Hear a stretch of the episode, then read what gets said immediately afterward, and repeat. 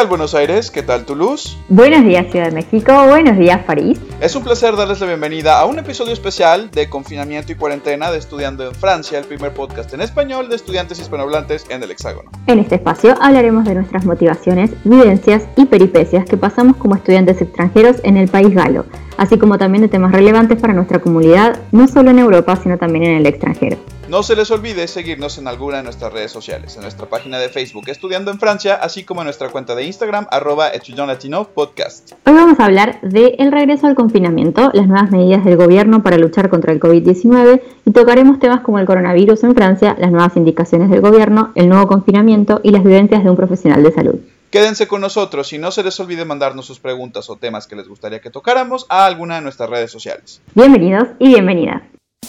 Yo soy Rodrigo, soy mexicano. Estoy estudiando una maestría de educación en París 8. Teatrero y lingüista de formación, me gusta mucho comer, las lenguas, la dramaturgia y cantar. Yo soy Victoria, soy argentina. Estoy estudiando sistemas políticos internacionales en Sciences Po Toulouse. Apasionada de la comunicación en todas sus formas, amante de la literatura y de Britney Spears. Ah, y sobre todo, fundamentalista del asado. Ambos somos estudiantes latinoamericanos que por una razón u otra decidimos dejar nuestros países para venir a estudiar a Francia. Sabemos lo difícil que puede ser tomar esta decisión, así que hemos decidido darle voz a estas experiencias y hablar de temas que nos ocupan. Muy buenos días, muy buenas tardes, muy buenas noches, dependiendo de la hora en que nos estén escuchando. Esto es Estudiando en Francia, el primer podcast en español de estudiantes hispanohablantes en el Hexágono. Es un gusto tenerlos con nosotros. Yo soy Rodrigo. Yo soy Victoria y hoy tenemos un capítulo especial. El 28 de octubre, el presidente Emmanuel Macron anunció que Francia vuelve al confinamiento. Será el segundo país europeo en hacerlo, tras Irlanda.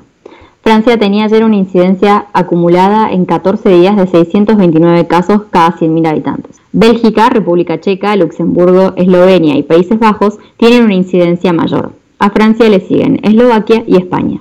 Los franceses volverán a las normas de confinamiento de la pasada primavera con la excepción de las escuelas de infantil, primaria y secundaria que seguirán abiertas. Las universidades pasarán a cursos a distancia. Macron repitió la necesidad de las consignas básicas. Quédense en casa todo lo que puedan, respeten las reglas, lo repito, el éxito depende del civismo de cada uno de nosotros. Hoy nos acompaña Benjamin Lanlot, nuestro primer invitado francés, amigo, compañero, estudiante en Francia, está terminando su doctorado en farmacia en la Universidad Paul Sabatier en Toulouse y ejerce como asistente farmacéutico en París. Bienvenido, bienvenue. Hola a todos, me llamo Benjamin, soy francés y defiendo que no todos los quesos suelen mal.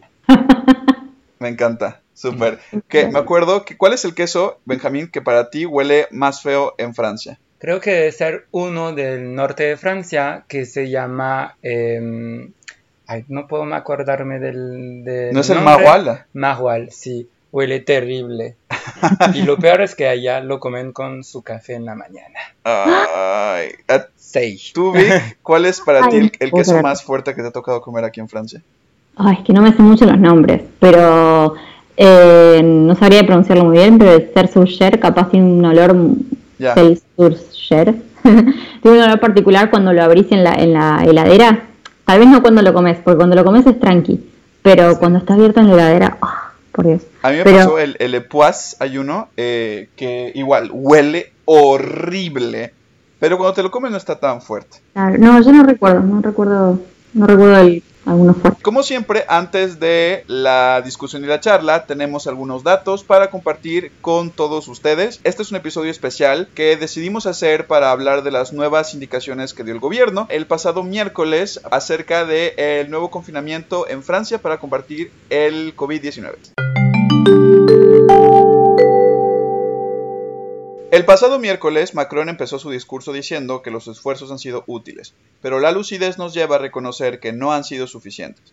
El virus circula en Francia a una velocidad que ni las previsiones más pesimistas habían anticipado.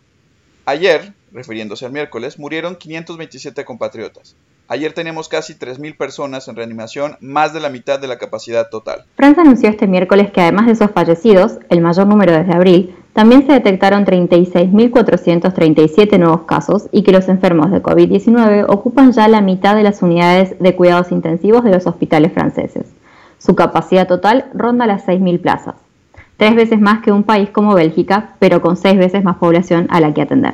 El presidente francés reconoció también que las estrategias diseñadas en verano han fallado. Eh, se trata de vivir con el virus y de gestionar su circulación apoyándonos en nuestras capacidades de hacer test, alertar y proteger. Es lo que hacemos desde agosto. Hemos hecho todo lo posible. Con todos nuestros vecinos estamos sumergidos por la aceleración repentina de la epidemia, por un virus que parece ganar fuerza a medida que se acerca el invierno. Estamos desbordados por una segunda oleada, que será sin duda más dura y más mortífera que la primera. Hagamos lo que hagamos, casi 9.000 pacientes estarán en reanimación de aquí a mediados de noviembre. Eso superaría las capacidades francesas. Si hoy no frenamos de forma brutal los contagios, los hospitales estarán saturados muy pronto. Francia ha registrado alrededor de 1,3 millones de contagiados y 36.788 fallecidos desde el inicio de la pandemia. En las últimas 24 horas se han notificado 35.641 contagios y 224 fallecidos.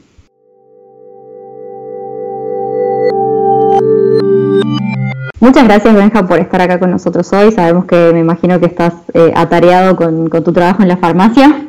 Eh, contanos eh, un poquito más de, tu trabajo en la, farmacia y cómo estás en París.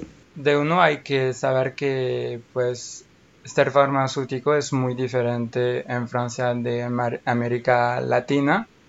Pues aquí somos, pues no sé cómo es en, en Argentina, pero de lo que vi en México es muy diferente aquí somos realmente profesionales de salud y entonces tenemos muchas misiones que nos da el Estado, el gobierno de salud y de eh, salud pública, se dice, supongo.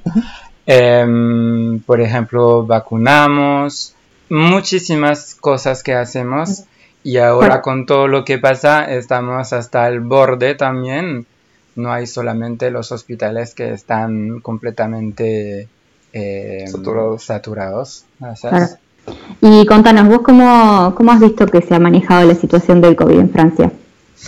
Pues de verdad, de lo que vi, eh, hay que hacer como, hay que diferenciar tres partes realmente.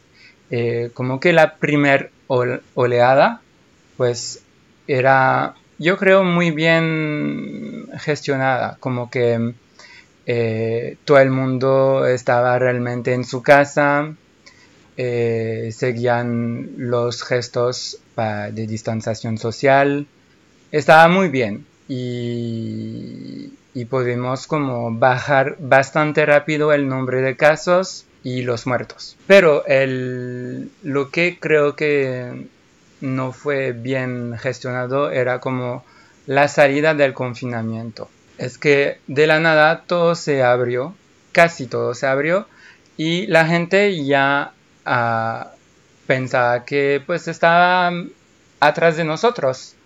Pero pues... había pasado, digamos. Sí, sí, sí. Y que al final pues el virus todavía estaba aquí y seguía viajando en la población. Todo lo que pues las vacaciones y todo pues obvio que creció de nuevo los números de casos y todo eso. Es por eso que poco a poco el Estado ha puesto nuevas eh, reglas como el uso obligatorio del, de, del boca. El, barbijo, dirías. Eh, barbijo en Argentina, ¿cómo le decís, Máscara. Cubrebocas. Ah, cubrebocas, pues. Sí, en, en, en, España creo que es eh, máscara o mascarilla. Mascarilla. Mascarilla. Y sí, poco a poco nuevas reglas. Yo lo que veo ahora, pues con el nuevo confinamiento, como que los niños pueden ir a la escuela, los padres pueden ir a trabajar y todo eso, al final no hay, pues no es un confinamiento, y no creo que vamos a poder frenar la, contaminación como en la primera oleada. Además, perdón, según los datos que, que, se dieron, básicamente frenar la oleada, tendría que ser algo como indispensable y rápido, ¿no? Sí, sobre todo que eh, justamente lo, lo, que decías en la intro, que pues a la mitad de noviembre vamos a estar full mm. en, en las, los servicios de reanimación y lo que va a suceder es que pues la gente va a morir en números mucho más altos. ¿Tú cómo ves, cómo has, cómo has visto la, la, la respuesta de la sociedad francesa, no solamente a nivel personal, pero también a nivel como profesional eh, acerca de los diferentes, las diferentes etapas de confinamiento que hemos tenido? Pues la verdad que si hablamos de la primera oleada, todo el mundo estaba pues al nivel personal y profesional muy hacía todo lo que tenía que hacer, tenían que hacer. digamos. ¿Cómo? Consciente de- del peligro. Sí, sí, de- del peligro. Y, y, pues la gente se quedaba en casa, las empresas hacían lo más Lo posible. lo posible para que todo se hace desde la casa. Pero pues ahora lo que yo veo es que la gente, uno ya no tiene miedo de, la enfermedad. Las empresas, yo tengo amigos que pues normalmente en la primera oleada no iban al trabajo y hacían todo desde casa y que ahora van a, a su trabajo, aunque no, no es posible, normalmente es, es una obligación de tu empresa de que te quedas en tu casa, pero pues no, ya no hacen el, el esfuerzo y lo que tienen que hacer y no es así que vamos a poder eh, bajar la, los Mm. números. ¿Tú cómo has visto el ambiente en, en la farmacia donde trabajas? Pues vamos a decir que hay dos tipos de personas. Obvio, las, hay las personas que están muy estresadas. eh, la mayoría son eh, gente de una edad Avanzada. avanzada. Están muy estresadas con todo lo que pasa. Muchos no salen, no hacen nada desde la primera oleada Mm. eh, solo van a hacer sus compras, van a la farmacia. La segunda, el segundo tipo de gente es la, la gente que pues les vale Les vale. eso y que, que, pues no hacen nada, ni siquiera ponen su, su mascarilla o lo que hacen cosas estúpidas. Eh, van a quitar su, su mascarilla para, Para hablar. tosar, Tos- toser, Toser. toser, perdón. Ah, bueno, como el Sí, sí. Todo el tiempo hay que explicar las cosas a la gente y no entienden. Lavarse las manos, muchas cosas. La, ¿Notaste, alguna diferencia entre, por ejemplo, en la primera y eh, en en la, la, segunda. y no solamente en la primera y la segunda, sino cuando hiciste, cuando trabajaste durante el confinamiento en Toulouse y aquí en París? Sí, pu- pues es que también hay que... Lo que hay que decir es que en Toulouse está en un barrio mm, pues muy rico. Mm. eh, en, en el centro centro de, de Toulouse y, mm, y que pues la gente no tiene el mismo nivel social vamos a decir y que podían no ir al trabajo podían comprar productos podrían hacer muchas cosas que pues para protegerse Mm. aunque ahora trabajo en un barrio que es mixto vamos a decir ¿se Sí. dice así? Popular. popular. Hay personas que están, que viven en la calle, muchas personas que eh, son drogadictas porque estamos al lado de lo que se llama la colline du crack, que es una zona donde se vende y se consuma el crack. Ya. Entonces tenemos como bastante problemas. eh, Claro, se suman más problemas sociales, digamos, a Sí. problemas de la pandemia. Pues entonces este tipo de gente pues no puede comprarse mascarillas, eh, muchas cosas. Y es, entonces es muy complicado de, de explicarlos esto, lo que pasa y cómo hay que reaccionar en esta pandemia. Pero pues, pues por suerte estamos en Francia y mm, em, por las personas que tienen eh, enfermedades crónicas, eh, las ma- mascarillas están eh, reembolsadas y pagadas por el Estado. Así Ok. que tienen derecho a venir a la farmacia eh, por 10 mascarillas por semana. No Ah. es mucho, pero, Pero ayuda. pues ayuda bastante a, las, a este tipo de persona. Y para gente que está en la calle, ¿tienen alguna co- contemplación o algo? Porque yo recuerdo que acá en Toulouse la municipalidad entregaba mascarillas, en la municipalidad las entregaba gratis, Sí, entiendo. aquí también Eh, lo, lo que han hecho en el, en el 19 donde trabajo, pues es que lo han dado a las farmacias, las mascari- mascarillas, y pues tenías que comprobar en la farmacia que vivías en, en este barrio para poder tomar el- Ah. la mascarilla. Pero pues es bastante complicado. Sobre todo que mm, ahora eh, empezó el, eh, la campaña, ¿se dice campaña? Sí, la campaña de vacunación. la campaña de vacunación anti-influenza. Y lo que pasó y que normalmente, normalmente no pasa, la gente que está como Eh, apuntada por, es- sí, ajá. por esta campaña son la gente con enfermedades, enfermedades crónicas, lo- los viejos, todo Sí, eso. la, la- la- los- las- los- la gente prioritaria para la campaña. Claro. Totalmente. Y entonces es la gente que todavía está, tiene como mucho miedo con, con el COVID. Entonces, todas estas personas, por primera vez en su vida, han, de- han decidido de hacer la, la vacuna. Pero pues el Estado no ha planeado tantas. Entonces estamos, eh, ya no tenemos vacuna. Me, me contaste, ¿no? Que, que su, su, su, su almacén de vacunas, que normalmente eh, duraba dos meses, ¿en cuántos días se les acabó? eh, en tres días. wow.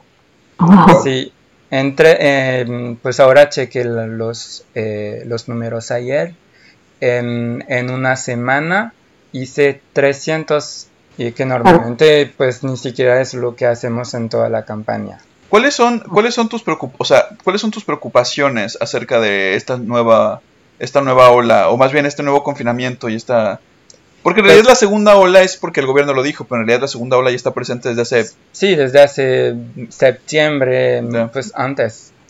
Pero es que yo la verdad lo que me, me preocupa ahora es que las, eh, el nuevo confinamiento pues no sirve a nada.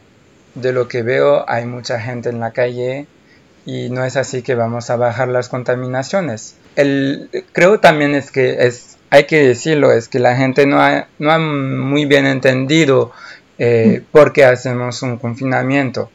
No es porque hay que bajar las contaminaciones para que bajar la- las personas que van a morir.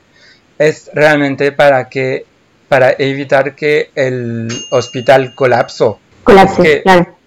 Hay solamente 7.000 lugares, 9.000, entre 7.000 y 9.000 lugares en reanimación en Francia. Cuando ya vamos a, estar este, estos números, la gente que va a necesitar, pues va a morir, punto. Eso que va a pasar. Y es para evitar eso que, hacemos un confinamiento.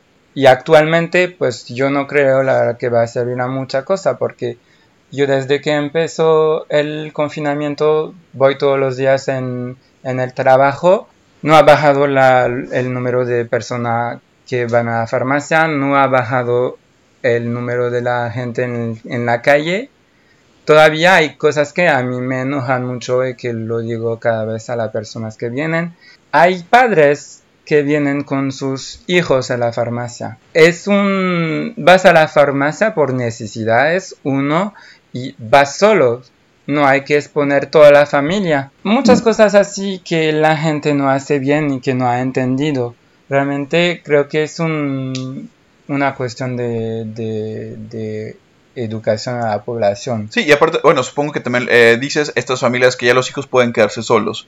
Porque obviamente Sí. las, las familias que tienen hijos pequeños, pues obviamente no tienen otra No, opción. obvio con bebés, obvio, pero... A mí me tocó esta mañana, por ejemplo, es algo mucho más banal, pero ir a la panadería y la- había una cola enorme y gente que traía a su familia entera paseando. Y es como, Sí, a ver, eso no es bajar- posible. o sea, no bajar la cantidad de contactos, digamos. Ujú. Sí. Eh, Benja, o sea, vos pensás entonces que el confinamiento debería haber sido más duro aún esta segunda vez. Sí, o sea, debería sí, haber sido como primero. Es que es todavía más peor que la, la primera vez, pues que lo, lo que pasó la primera vez es que mm, no todo, todas las partes de Francia estaban Contaminadas, digamos. contaminados, vamos a decir. Es cierto, Eh, claro. así que se podían mover los pacientes, pacientes entre los hospitales. Pero ahora, esta vez, toda Francia está con el virus. claro. Así que no se pueden pasar los pacientes muy graves. Y, y ya, estamos en un, eh, Sí, a sí, un nivel que sí, que, que no estábamos en marzo y abril. Ahora la situación es muy, muy, muy complicada y, y debería ser mucho más duro el confinamiento. Las Claro. reglas que han puesto mm, no lo son suficientes y no, no creo que va a bajar y no creo que va a funcionar. ¿qué piensas tú de, de todas las, las quejas que se están haciendo del sector salud? O tú que trabajas directamente como profesional de salud, Em, ¿Tienen razón, no tienen razón la parte de los médicos, los hospitales? Eh, ¿A ti qué te gustaría, por ejemplo, que si de pronto pudieras pedir al gobierno algunas cosas que, que se pudieran mejorar eh, a, corto plazo, qué sería? Pues la, la verdad que sí, lo que hace falta son em, eh, lugares en reanimación, medios, recursos en los hospitales, eso sí. Cuando comparas Francia con Alemania, eh, en Alemania hay casi 20.000 lugares en reanimación. Son, son, eh, tenemos casi la misma población. Mm. Eh, es que realmente Francia hizo cortes para, para, economizar, hizo cortes en la salud desde muchos años. Y mm. ahora estamos pagando pues estos cortes. ¿Cuáles son, digamos que tus recomendaciones o o si puedas dar consejos para el ciudadano del día al día en esta... No solamente aquí en Francia, porque nos escuchan también fuera de Francia, pero en general, para los, a lo mejor gente en Latinoamérica o en España que nos está escuchando en otros lados, que apenas está entrando en la segunda ola o que, eh, o que de pronto ya está cansada y no sabe cómo reaccionar. Pues primero, pues en Francia, pues hay que quedarse lo máximo en su casa eh, segundo, hay que respetar los eh, gestos de distanciación eh, sociales. empezando para llevar su mascarilla. lavarse las manos lo más seguido posible. si no tenemos agua y jabón, usar un gel hidroalcohólico y ya, y quedarse a un metro mínimo de las personas. Esto es lo que hay que, hacer y es lo que funciona contra, contra este virus. Lo que yo escribía, eh, escribía hoy en Facebook, eh, hace unos días, perdón, em, creo que no es, es, tiempo, creo más que nunca, de ponerse muy alertas y estar informados. De no caer en, en, fake news, de siempre checar las, las, a las fuentes de lo que compartimos. Las redes sociales pueden ser tan buenas como tan dañinas para esparcir, esparcir eh, información eh, mala. Mm. Entonces, em, antes de compartir, queridos escuchas, cualquier eh, información que tenga relativas al, al COVID-19, y obviamente no solo al COVID, chequen las fuentes de información. Eh, no caigan en estas teorías conspiracionales que están saliendo por favor. de X, Y, Z, de plantas, de yo entiendo que a veces, pues, el, las instituciones nos, nos eh, ¿cómo se dice? Como que nos decepcionan y a veces uno ya no cree en ellas, pero en este caso eh, nos están cuidando y son ellas las que están haciendo el trabajo pesado. Así que chequen sus fuentes de información, eh, hablen con sus amigos y familiares que están trabajando en el sector salud de sus países, creo que es muy importante. Y no se les olvide que todos los recortes y todas las cosas que estamos pasando son por decisiones políticas. Las, decisiones de los recortes administrativos, del presupuesto, son decisiones políticas y que, que, ya que una vez que sobrepasemos esta, esta crisis, pensemos en quién votamos y pensemos en qué tipo de país queremos y quiénes queremos tener arriba que van a estar haciendo las decisiones. Vic, comentarios finales. Bueno, venga, muchas gracias por, por estar acá primero. Eh, espero que te sea leve, como se dice en mi país. Mm. no, mentira. Eh, y nada, sí, la verdad que, bueno, como vos decís, es muy importante que, tomemos conciencia de que realmente este virus se lo para eh, disminuyendo la circulación del virus, básicamente. disminuyendo la circulación del virus es disminuyendo nuestra circulación. Eh, creo que estamos, Francia tuvo, por así decirlo, un poco el privilegio de poder cortar en el medio del confinamiento, poder eh, reactivar un poco la economía, eh, digamos que haya una especie de, subida por lo menos en estos meses y no estar completamente cerrados. Esto, bueno, lo hablamos en Argentina, todavía siguen, hay partes que siguen confinamiento desde marzo, se quiso abrir y se volvió a cerrar, o sea, hubo también mucho, mucho ida y vuelta psicológicamente también creo que esto impacta mucho en las personas, el hecho de poder, eh, de haber em, reactivado un poco la normalidad y después volver para atrás, creo que eso también un poco impacta y también eso hace que al principio seamos un poco rebeldes, ¿no? Que, que, que no, no querramos aceptar las normas porque, nada, dijimos, bueno, hace una semana estábamos bien, estábamos caminando por la calle y ahora no, tal vez se nos, se nos complica entenderlo, pero nada, eso es cuestión de, de aceptar de, de lo que nos toca, ¿no? Y tratar de hacer el esfuerzo, como vamos a decir, dentro de lo que se pueda quedarse acá. Y bueno, nada, si uno puede trabajar desde la casa y es, eh, tiene un privilegio de poder hacerlo, que, lo, que no lo dude. Un saludo y mucha, con mucho respeto y con mucho, eh, enviándoles mucha fuerza a toda la gente que nos escuche y que trabaja en el sector salud en sus países correspondientes. Se están, eh, perdón por la expresión, pero literalmente se están dando chingas. Em, así que muchas gracias por, por estar ahí y por no tirar la toalla. Y a todos los que no trabajamos en el sector salud, em, sigamos las indicaciones que nos están dando eh, nuestros gobiernos respectivos. Y lo que les dije, eh, las crisis de los sectores, del, de decir, diferentes sectores en la sociedad de servicios públicos, son por decisiones políticas. Así que fijémonos en quién votamos. No me quiero poner muy político porque si no me paran. Eh, pero son importantes porque tienen un impacto en nuestras vidas. Eso de a mí no me gusta la política, yo no me meto, muchísimo más tóxico y muchísimo más dañino de lo que uno piensa. Porque quizás tú no te interesas en la política, pero la política sí se interesa en ti y tiene un impacto en tu vida.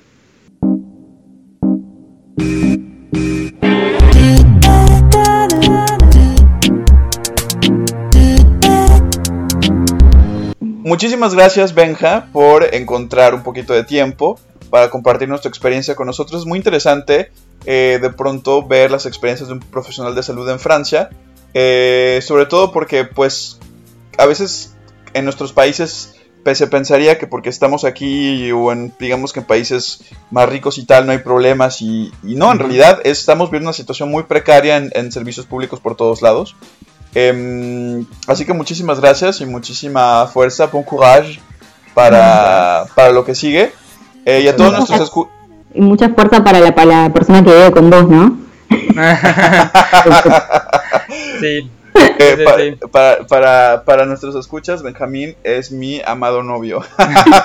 Entonces, por eso fue la. Eh, por eso que están juntos, no es que están rompiendo la cuarentena. Exactamente. Cualquier duda, pregunta que tengan, acérquense al Ministerio de Salud eh, o Secretaría de Salud, como le llamen, de sus países correspondientes. Si tienen alguna duda o pregunta acerca de alguna, algún tema que haya evocado Benjamín, no duden en eh, mandarnos eh, un mensaje a nuestra cuenta de Instagram, arroba Latino Podcast, o a nuestra página de Facebook, Estudiando en Francia. Fue un placer tenerlos. Eh, muchas gracias, Benjamín. Muchas gracias a, los dos. y quizás nos veremos la siguiente vez con menos casos. Es, espero regresar por un tema más eh, alegre. Más alegre. Seguro. Eh, no se les olvide mandarnos sus preguntas o tema que les gustaría que tocáramos a alguna de nuestras redes sociales. Eh, se las repito, a nuestra página de Facebook Estudiando en Francia o a nuestra cuenta de Instagram arroba Latino Podcast. Yo soy Rodrigo. Yo soy Victoria. Yo soy Benjamín. Y nos vemos en el siguiente episodio. Otra, otra. なんか